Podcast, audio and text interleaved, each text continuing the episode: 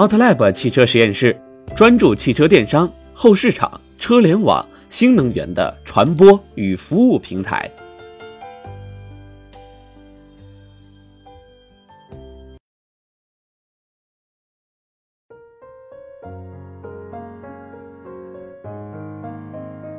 滴滴要进军旅游业了。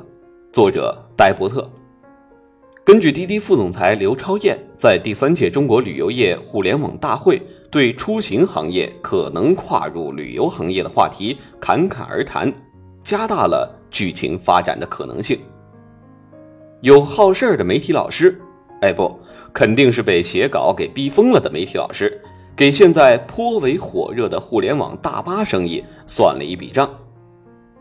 以帝都为例，如果全京城有三万辆大巴，每辆车呢有五十个座位来算，一个座位按均价售价十元，一个月二十二个工作日，市场规模呢不到四十亿一年，这远远不能满足投资人对于金钱的渴望。当然，有天真主义者反馈。天朝的公共交通出行的人数接近了两亿，这市场肯定很大呀。但是遭到了反驳。全国有多少个城市有北上广这样的班车出行需求呢？中小城市公交和出租车就能满足大部分公共出行的需求了。近日，有知情人士爆料，为了让花在滴滴大巴上的钱不至于打水漂。滴滴内部正在做出调整，试图将大巴生意和周边游结合起来。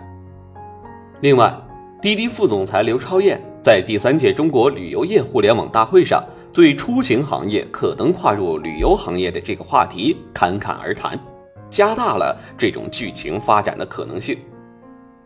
那么，周边游市场的背后到底隐藏着多少金矿呢？就天朝的现阶段国情而言，近两年呢，出境游这个市场正在呈现出火力全开之势，国内的旅游市场也在稳步上涨。但是时间短、赚钱少的周边游则像鸡肋一样无法激起浪花，再加上很多的黄牛旅行社，就是没有登记过的旅行社，有一种黑一日游，对不明真相的消费者造成了很大的伤害。很多的消费者对于周边游也是望而却步，不想被圈进去强迫购物。因此，周边游变成了一块尚未被深度开发的市场。很多旅行社，特别是擅长整合旅行社的旅行电商，例如途牛、驴妈妈等，都想通过品牌化的战略重新把这个市场盘活。这个旅游电商的含义是广义的。它呢，同样也可以是做本地化生活服务的互联网公司。例如，如果你现在去下载一个美团 APP，你就会发现，在首页的地方，周边游的选项是排列在旅游之前，这就昭示了美团对于周边游的野心。同时，这种做法呀，也可以说是非常的聪明。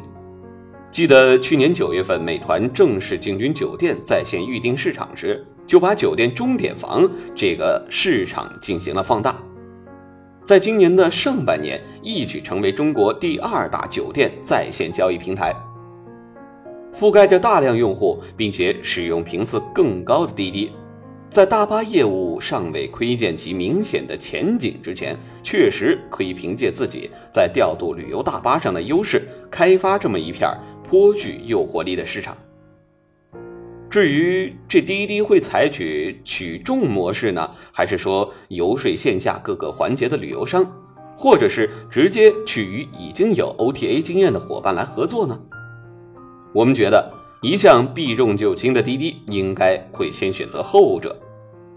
而从最新版本的滴滴 APP 里隐藏的极深的发现选项里就可以发现，滴滴现在已经在跟美团合作。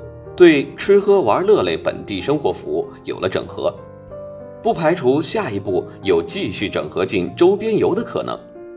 毕竟单干也需要个准备期嘛。那如果按照常理来说，滴滴这样利用美团来进行缓冲和过渡，美团就这么同意了？美团难道真的天真的以为滴滴没有单干的野心吗？当然不是。前面我们已经说过，滴滴的优势在于用户使用的频率比美团高，可以在一定的程度上增加美团在移动互联网端口的曝光率。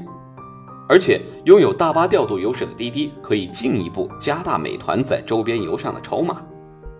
而美团除了拥有在吃喝玩乐以及周边游业务的先发优势之外，同样也能强化滴滴用户对其本地化生活服务与旅游业务的认知。所以，就前期来看的话，他们其实是在相互的查漏补缺，并不矛盾。但是，一旦这个单飞的时机到了，那就只能互相鞠个躬，然后认认真真的开打，呵呵哒。更多精彩有趣的汽车资讯，欢迎大家关注微信公众平台 o u t Lab 汽车实验室。谢谢大家的收听。